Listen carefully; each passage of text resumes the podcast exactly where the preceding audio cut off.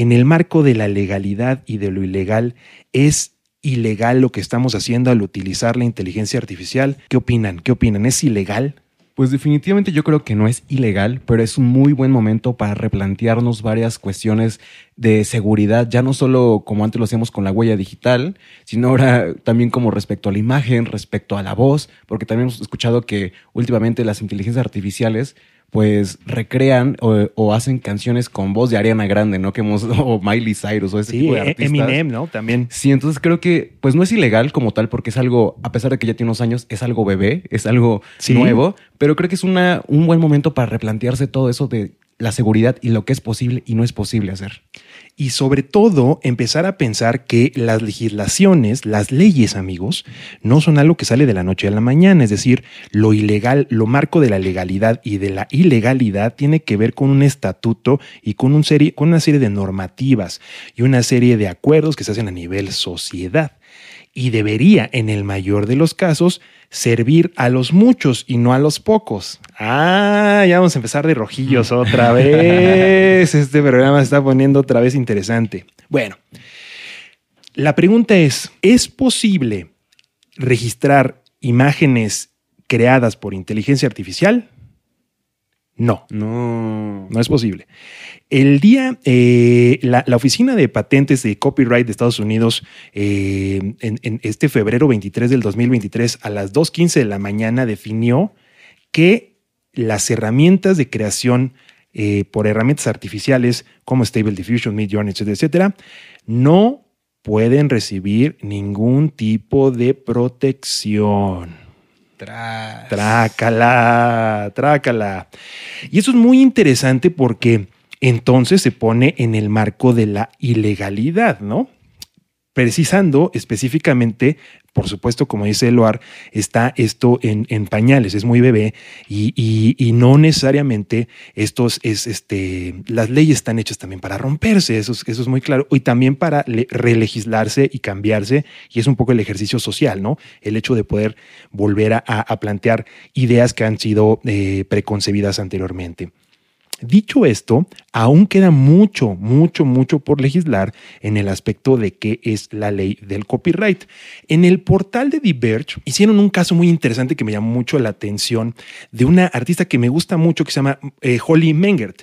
Es una ilustradora de, eh, que tiene mucho trabajo en Disney y que su estilo fue utilizado por la universidad y algunos estudiantes de Canadá, de la, Universidad de Ingeniería Mecánica, para generar con 32 piezas del arte de Holly Mengert un, eh, un modelo y este modelo reproducir el estilo de Holly Mengert.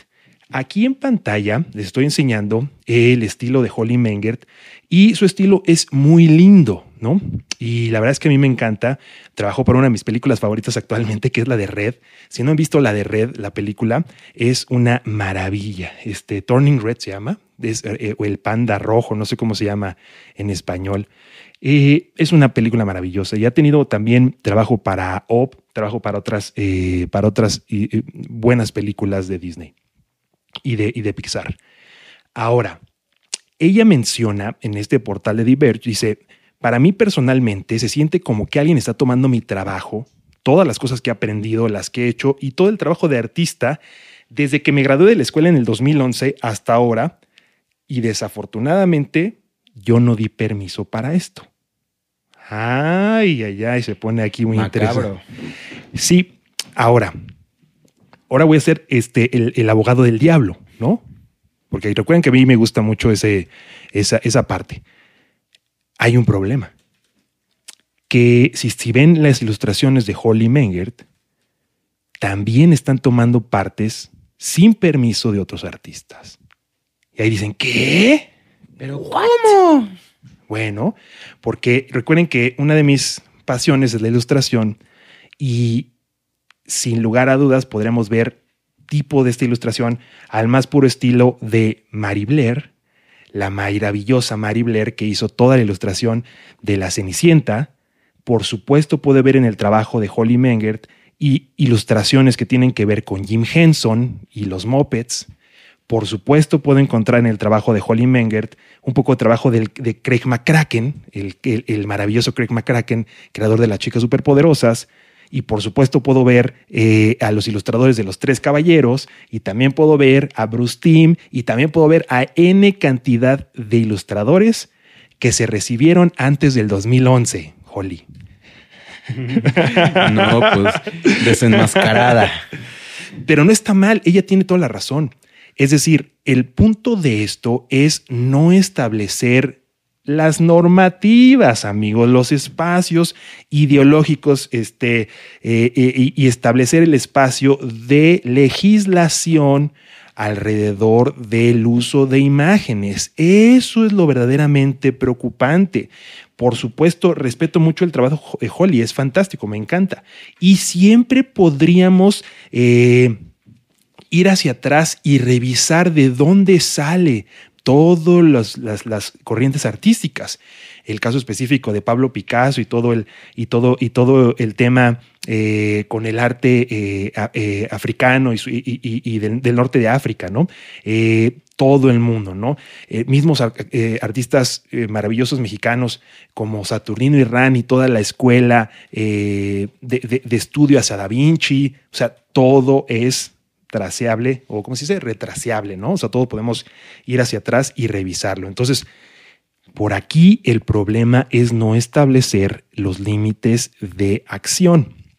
Y es ahí que justamente tanto los Estados Unidos como España, como Brasil, como Canadá, México, definen que la autoría en general, el ser autor, es una de las propiedades humanas humanas, amigos.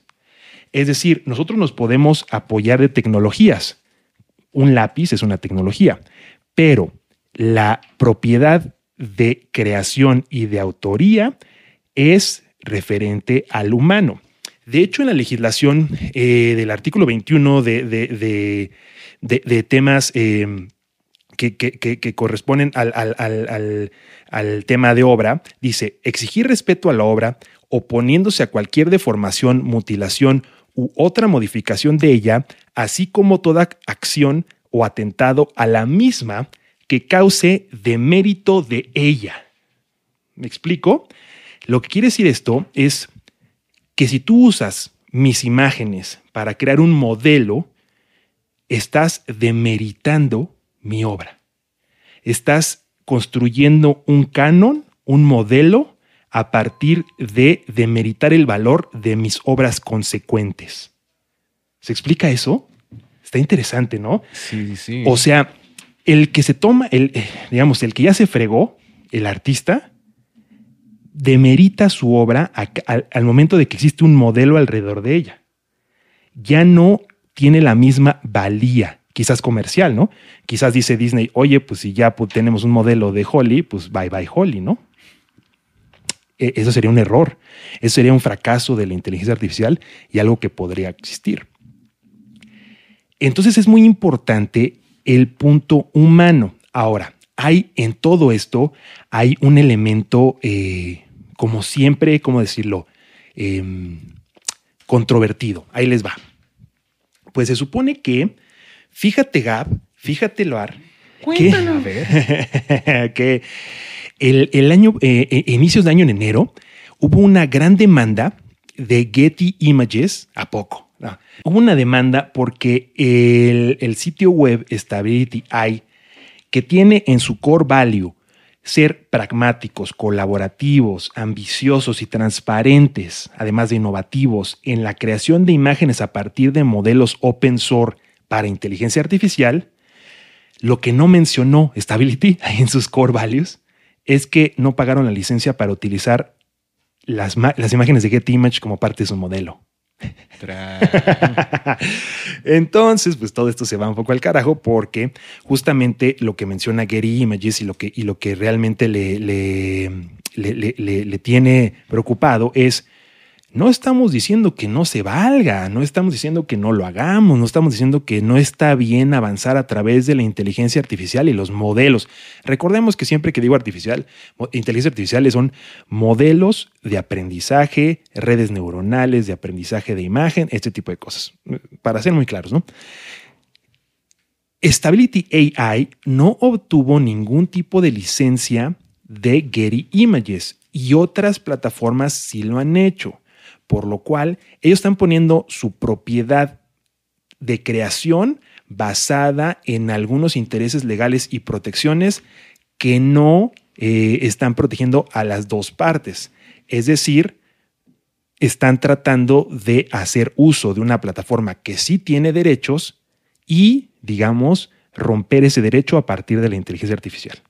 No sé si me explico, ¿no? Entonces, si yo soy un fotógrafo que subí mis imágenes a Gary y que estuve trabajando en Gary durante años y yo no estoy de acuerdo de que utilicen mis imágenes para inteligencia artificial, en este caso Stability AI ya las ha usado y puede crear modelos de mi trabajo. Y regresando al artículo 21 de la legislación en el, en el caso mexicano, demerita o genera un perjuicio a la reputación de mi autoría, ¿no? O sea, al final, esto puede retirar los valores comerciales de mi obra, que será lo mismo de un cover, que será lo mismo de ciertas cosas, por eso se maneja así, porque dices, oye, ¿sabes qué? Esta canción era mía. Al momento que la toma cierto artista, demeritó mi valor como porque ya, es, porque ya me la robaron casi, casi, ¿no? Entonces eso es bien delicado e importante de mencionar. Y esto, por eso, por eso este, este tema de stability y, y, y, Getty Images es de los casos en los que se está legislando, los que se está trabajando, eh, de qué forma, eh, em, de, qué forma va a legislarse a futuro. Hasta aquí todos claros, amigos, Están, está, está clarísimo, ¿verdad? Sí, aquí ya, vamos apuntando. Lo interesante de todo esto, amigos, es lo siguiente. Si bien una de las cosas que apela la Corte de Estados Unidos con el tema de la protección de inteligencia artificial a las imágenes es que es imposible, por lo menos así lo, mencionan, llegar al mismo resultado una y otra vez. Y como lo menciona, el copyright de Estados Unidos, así como el de México, otorgan la autoría únicamente a aquellas obras que en suficiencia son originales y hechas por humanos, ¿no? Es decir, de hecho, eh, hay varios casos interesantes donde, por ejemplo, eh, se les ha dado em, o, se, ha hecho, se, ha hecho, obra a partir del uso generativo, estocástico, como se menciona, o también serialista, em, por ejemplo, utilizando animales, ¿no? Para crear una obra y es imposible este, ponerlas en el copyright porque de la misma forma no está hecho por humanos. Aunque el artista está controlando, eh, hay una parte incontrolable que, es casi como aleatoria y eso no se puede por ley este, registrar o patentar. ¿no? Ahí hay que tener mucho cuidado con eso, sobre todo en los artistas generativos, como el arte generativo, todo ese tipo de cosas. Eh, e incluso eh, es muy difícil registrar ese tipo de obras. Pero hay una área gris. Hay una área gris, amigos, y esa área gris es la siguiente. Los modelos de aprendizaje que, generamos eh, de, inteligencia artificial tienen en sí mismo una especie de pesaje o de, forma de controlar y manipular las salidas que estamos teniendo. Si están viendo en pantalla, utilicé Midjourney para, para generar el siguiente prompt. Latin Tech youtuber. Y subí cinco fotos mías. Cinco fotos mías. Y generé una, dos, tres, cuatro, cinco imágenes con esas fotos mías. Ahí estoy, ¿no? Pues sí, sí estás. O sea, hay algo de mí en en la generación, ¿no? Totalmente. O sea, yo sí veo una mezcla entre Justin Bieber, el, Leo malvado. el Leo malvado, sí es cierto. Está divertido, está divertido, pero totalmente tiene la esencia de Leo. Y, eso es lo que está muy interesante, amigos. en esta generación de Latin Tech YouTuber, este Latin Tech YouTuber thumbnail, creo que le puse al prompt. ¿Salgo ahí? O sea, sí estoy controlando el resultado. De las 1, 2, 3, 4, 5, quizás de pronto el mi tono de piel está representada, está representada mis cuencas oculares, que tengo los ojos hundidos, está representado que no tengo cejas, dos no tienen cejas, ¿se dan cuenta? Yo no tengo cejas, no nací, salí sin cejas. Entonces sí hay, sí existe este elemento donde estamos viendo que sí podemos controlar ciertas partes por supuesto el color del background, eh, la luz, del, la luz del fondo. Es decir, sí estamos controlando los parámetros de la inteligencia artificial. Yo como usuario estoy en un semi-control de la misma forma que podría decir que me la voy a, me la voy a jalar. que este, Picasso estaba en el control de la producción de los pigmentos en 1930. ¿Creen que pudiera controlar la, producción de pigmentos Picasso en 1930? Pues no. Ah, pues yo tampoco puedo controlar todo, puedo controlar una parte de la obra, ¿no? Claro. Un, cierto porcentaje de la obra la puedo controlar, la otra quizás no. Y es aquí donde se podría empezar a, hacer un copyright. Aquí ya habría eh, elementos propietarios de la imagen, elementos propietarios de mi idea y de mi intención como artista de generar y crear obra a partir de mi autoría. Eh, en este documento, que es un documento visual, estoy patentando, haciendo un copyright, porque estoy grabando en tiempo real este mensaje. Estas imágenes de Latin Tech YouTuber están protegidas desde este momento y en, y en adelante por y para los usos de Leo Méndez. Amén. Y así, ¿no? Porque yo las hice. Sí. y entonces, pero también hay otros elementos, ¿no? Como esto, que esta, esta, esta, este, esta, acaba, acabo de hacer una obra, esto es una obra que acabo de patentar en este momento, que es hablar de esto, ¿no? Y por el otro lado, lo interesante es que todavía faltan las herramientas de, de generación como elementos por separado. Y es aquí donde se puede repatentar o generar una, un copyright, más bien, de autoría de diferentes cosas, porque todavía la autoría protege el pastiche, la, eh, el collage, la reinterpretación, la sátira, todavía podemos utilizar y apelar a esos elementos como parte de nuestra protección eh, de copyright. Entonces, eso existe, eso es parte, por supuesto, y quiero tener, hacer esto muy tajante. Yo no soy un especialista ni legislador, ni legislador de, copyright, pero tengo 20 eh, años trabajando en la industria del diseño gráfico y sé cuando te cae el copyright. Entonces, y también he sabido cómo protegerme, ¿no? En otros elementos a nivel comercial.